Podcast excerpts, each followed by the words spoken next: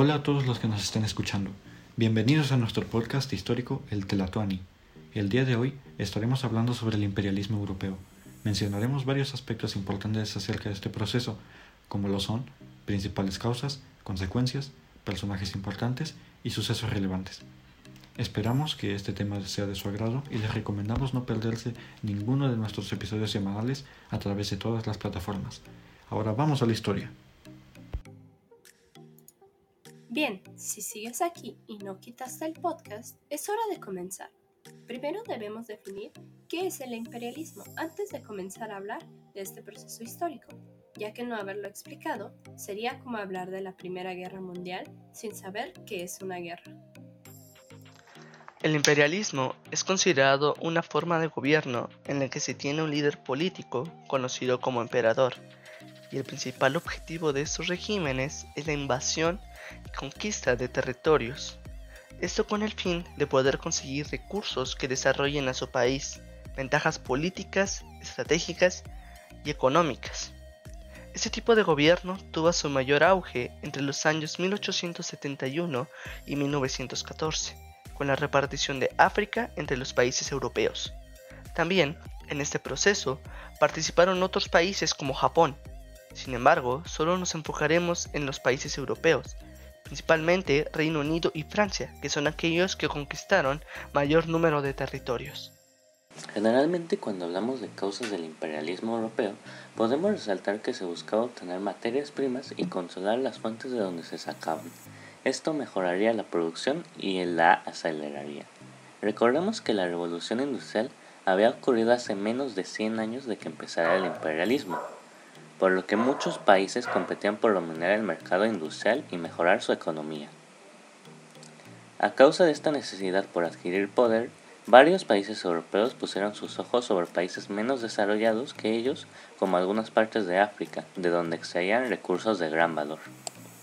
También era de su interés zonas estratégicas para la invasión de más territorios, el comercio o el traslado de materiales y mercancías.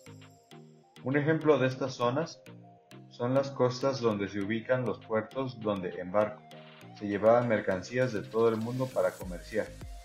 Además de esto, este tipo de países eran ricos en recursos naturales tan valiosos como el oro, plata o diamante. Cabe destacar que en la época hay un gran aumento de la población, por lo cual se genera mucha más demanda de todo tipo de productos, por ejemplo, alimentos y prendas de vestir.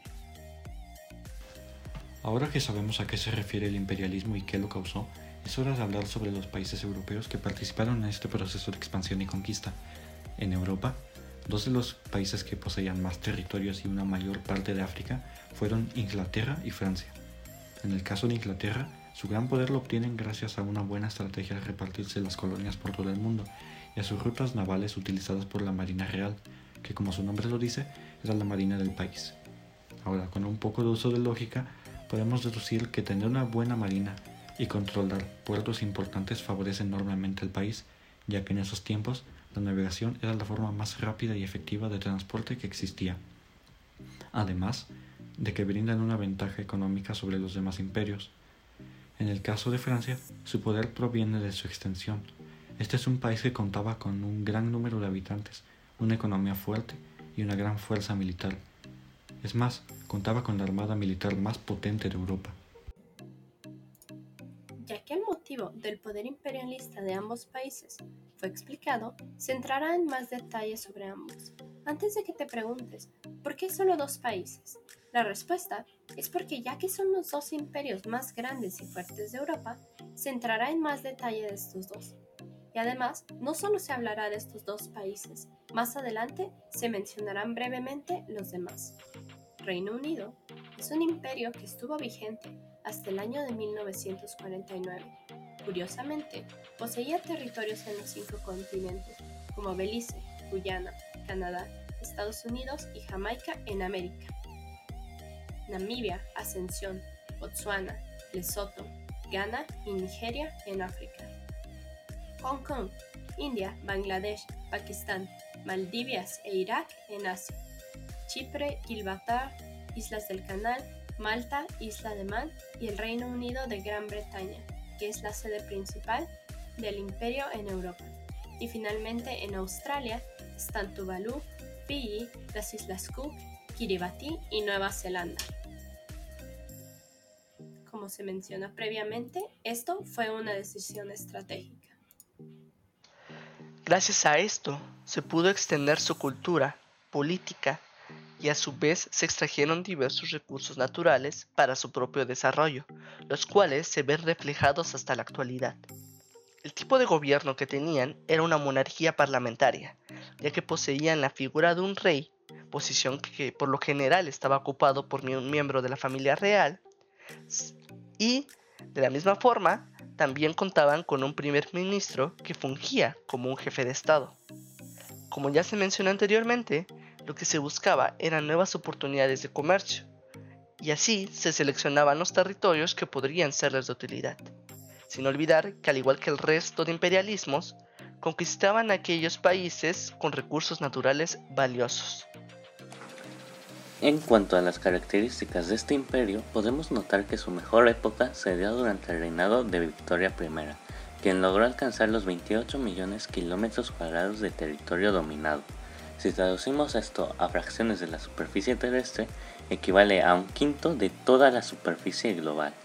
Su prosperidad resulta en el florecimiento de su industria, comercio y navegación, lo que le permite realizar reformas políticas, sociales y económicas que lo beneficien. Un dato curioso sobre este imperio es que lo que impulsó el crecimiento del ejército y las bases de su economía fueron diversos alimentos. A diferencia de otros que se centraban en extracción de minerales o petróleo, el objetivo de Inglaterra se relacionaba con comida. Algunos de los productos de mayor importancia en su mercado fueron el bacalao, la carne en salazón, o sea, aquella carne que ha sido preservada con sal, el té, el azúcar, el trigo que era cultivado en Canadá y la pierna de cordero salida de Nueva Zelanda. Con una explosión demográfica en todo el mundo, la demanda de alimento era inminente, y con el imperio de Inglaterra se globalizan cientos de productos y mercancías que ahora estarían al alcance de muchos lugares que no pudieron haber conocido nunca antes alguno de estos alimentos.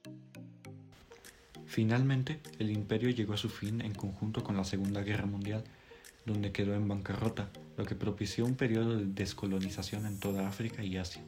El ejemplo más notable de esto fue la independencia de la India. No obstante, la descolonización acabó en 1997 cuando Reino Unido entregó Hong Kong a China, pero actualmente todavía cuenta con territorios bajo su administración como son las Islas Malvinas. El segundo imperio más importante de estos siglos fue el francés, esto debido a que fue junto a Reino Unido el país que más territorio llegó a controlar en África además de controlar unas pequeñas partes asiáticas y americanas que también le otorgaron una gran cantidad de recursos. Este dominio casi total en sus colonias africanas y asiáticas terminó después de la Segunda Guerra Mundial. El primer causante del imperialismo francés fue que su población crecía muy rápidamente, lo que provocó que buscaran más espacio para sus habitantes. Además de esto, cabe aclarar a principios del siglo XIX, Francia ya estaba viviendo una gran expansión debido a que su líder, Napoleón Bonaparte, quería más territorio. Gracias a esto, Francia se empezó a centrar en la India, pero prefirieron irse al norte de África. Esto pudo ser debido a cuestiones geográficas. En África, buscaron países como Argelia, Marruecos, Senegal, Guinea, Costa de Marfil, Burkina Faso, entre otros más. Además de esto, Jules Ferry fue la persona que promovió el nacionalismo francés, esto con el fin de tener más fe en el país a pesar de haber perdido ante Prusia en 1870. Además de esto, Francia creó la AOF, que es la África Occidental Francesa, que abarcaba a todas las colonias francesas en el occidente. Esa región fue creada en 1904 no solo fue la organización de colonias que creó Francia, también existe la África Ecuatorial Francesa, que estaba constituido por cuatro colonias.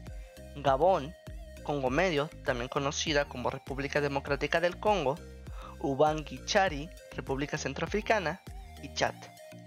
Además de esto, en Asia tuvo la Indochina francesa, que le daba gran cantidad de recursos naturales.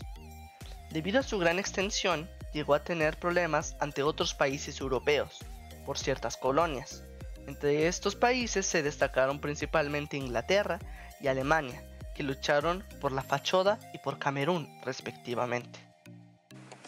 A pesar de que solo se mencionan con detalle los imperialismos ingleses y franceses, dentro de Europa también existieron otros países que llevaron a cabo un imperialismo como lo fueron Portugal, el Imperio Austrohúngaro, Alemania, entre otros países.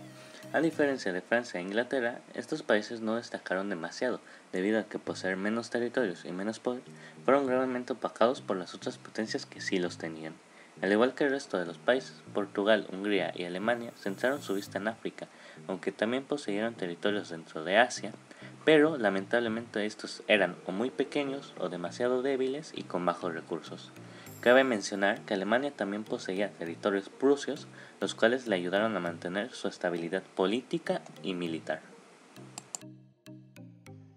En cuanto al Imperio Austrohúngaro, podemos destacar que ocupó territorios como Eslovaquia, Eslovenia, Croacia, Bosnia, Herzegovina, entre otros territorios ubicados en Asia. Este imperio actualmente se encuentra disuelto, pero en su tiempo fue uno de los más importantes en Europa, además de encontrarse regido por un emperador, el cual concentraba todo el poder. Por último, me gustaría mencionar al imperio portugués. Dentro de los territorios que llegó a tener, podemos ver que dominó las costas de la mayor parte de África y parte del Golfo Pérsico.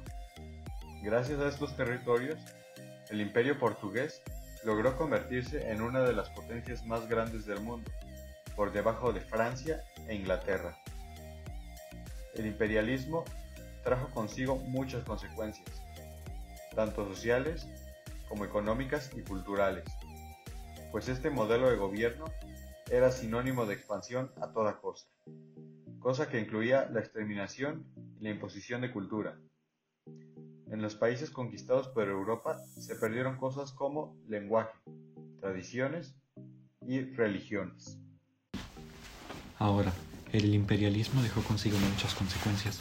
Entre ellas están el hecho de que causó muchos problemas en cuanto a la repatriación de capital, lo que causó muchos conflictos internos entre europeos y guerras civiles. Por otro lado, los territorios nuevos dependían completamente del imperio, lo que implicaba un despilfarro de recursos desmedido hasta que se pudieran establecer suficientes medios y preparativos para llevar a cabo actividades económicas en los nuevos establecimientos imperiales. Controlar todas las colonias nuevas al mismo tiempo era complicado y en muchos tiempos no se hacía de la manera correcta, lo que llevaba al surgimiento de rebeliones e insurgencias y por tanto guerras internas con grandes pérdidas económicas para el gobierno. Después, nuevas prácticas como el monocultivo llevó a la desaparición de técnicas ancestrales de agricultura y recolección, deteriorando el subsuelo y eliminando la extensión de grandes plantaciones locales como el café o la caña de azúcar. Los campesinos locales no tenían competencia contra la agricultura industrializada del imperio, por lo que muchos llegaron a la pobreza y se convirtieron en mano de obra de bajo costo, ya que todas sus oportunidades fueron tomadas por el imperio.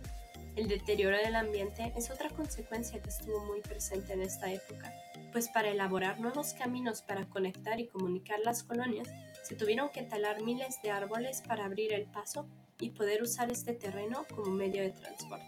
Pero a pesar de esto, muchas colonias siguieron quedando mal comunicadas entre sí. Por último, tenemos la culturación, que es un fenómeno en el que una cultura pierde el valor de sí misma al apropiar una nueva por imposición, por lo que algunos de los métodos antiguos de educación, economía, organización social o de transporte que podían llegar a ser efectivos en las circunstancias en las que se encontraban, se perdieron completamente gracias a las imposiciones del imperialismo. Muchas gracias por haber escuchado el podcast. Espero que les haya gustado y que hayan aprendido algo nuevo. Y sin nada más que decir, nos vemos en la próxima.